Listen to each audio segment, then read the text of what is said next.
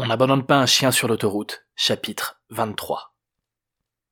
Et tu comptes prévenir tes parents que tu files en Espagne? s'inquiéta Jérôme en reprenant l'autoroute au niveau de Béziers. Ce serait la moindre des choses, non?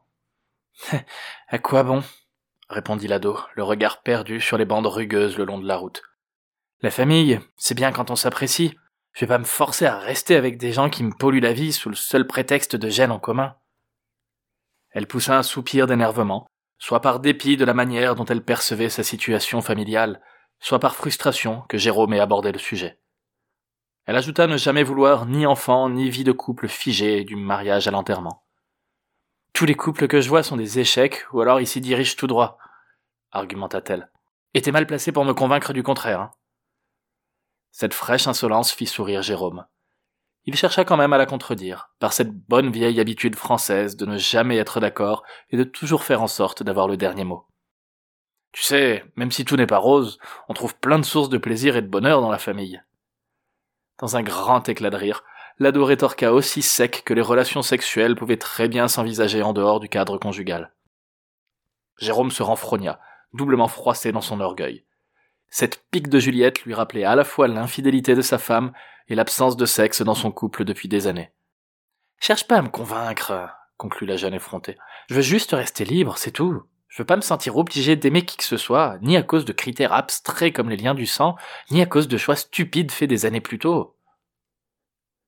Jérôme prit une profonde inspiration qu'il maintint dans ses poumons pendant de longues secondes. Le souvenir du premier jour de relation avec sa femme surnagea du maelstrom de ses pensées. Elle l'avait surpris dans un moment de faiblesse, en première année de fac.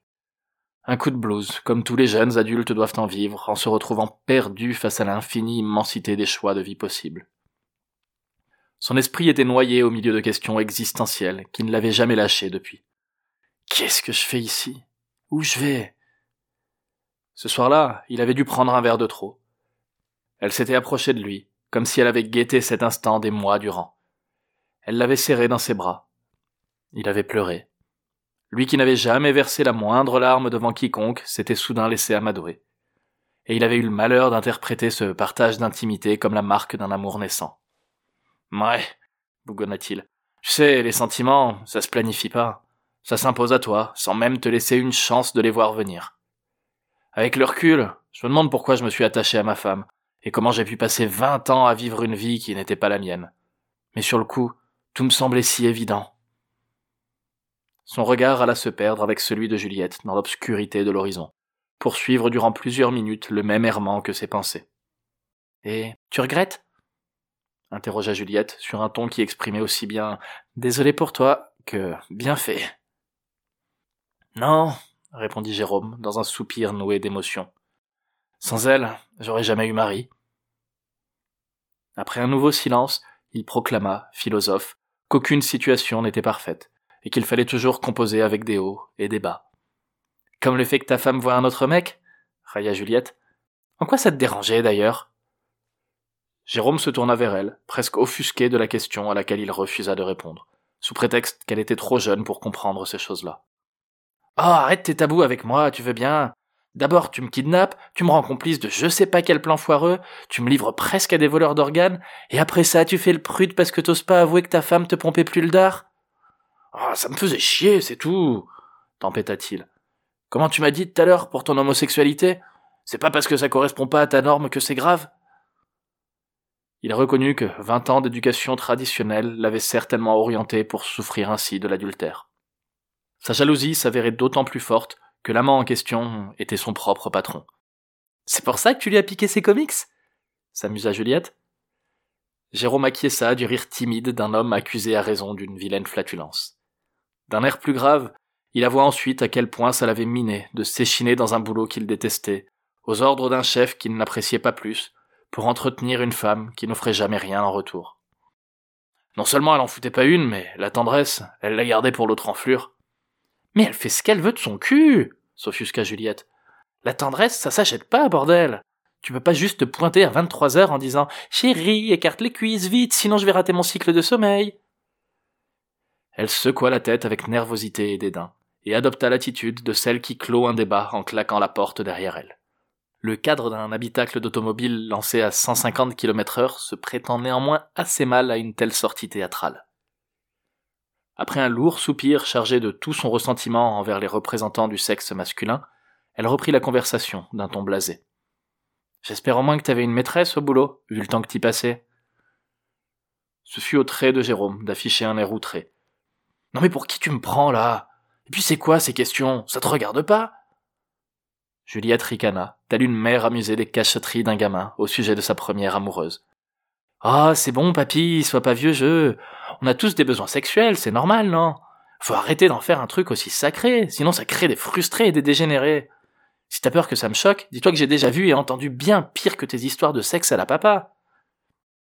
Jérôme se renfrogna, vexé et incertain de l'attitude à adopter. Quand il était gosse, sa mère l'aurait privé de tout si elle l'avait entendu ne serait-ce que prononcer le mot sexe. Mais aujourd'hui, la sexualité s'affichait partout, du moindre produit culturel de masse jusqu'à une simple pub pour une vulgaire bagnole. Comment réagir face à une génération au cerveau aussi inondé d'images de nudité et de slogans vantant une totale liberté d'user de son corps? Comment leur parler de concepts aussi nébuleux que l'amour ou l'intimité? Si ça t'intéresse vraiment, sache que j'avais plus le temps de baiser, résuma-t-il à contre-cœur, ni même d'en avoir l'envie ou l'idée. Juliette éclata d'un long rire sonore. Quand celui-ci se calma, son visage resta barré d'un immense sourire. Jérôme se résigna à l'idée qu'il faille parvenir à de tels débats pour sortir un ado de sa léthargie et relever ses traits d'un zeste d'allégresse. T'avais pas le temps se moqua la gamine. C'est vraiment l'excuse la plus nulle du monde. Le temps, il est là, en permanence. T'as qu'à le prendre, c'est tout. Facile à dire quand t'as 15 ans et pas la moindre responsabilité. Moi, entre les 12 heures au boulot, les trajets, les tâches ménagères et un peu de sommeil, tu voudrais que je le prenne où, le temps? Heureusement que les esclaves d'avant l'abolition sortaient pas ton excuse à la con, sinon pas sûr qu'ils nous auraient inventé le blues. Alors la ramène pas avec tes petites heures de boulot ou tes pseudo-responsabilités. Personne t'a rien imposé. Si ça te gonfle, tu te barres au lieu de râler. Jérôme haussa les yeux au ciel, d'amusement autant que d'affliction.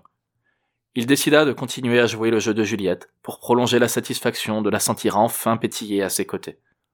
Et à ton avis, je fais quoi là? Une mission pour la SPA provoqua-t-il en montrant de la pointe du menton la boule de poil au pied du siège passager.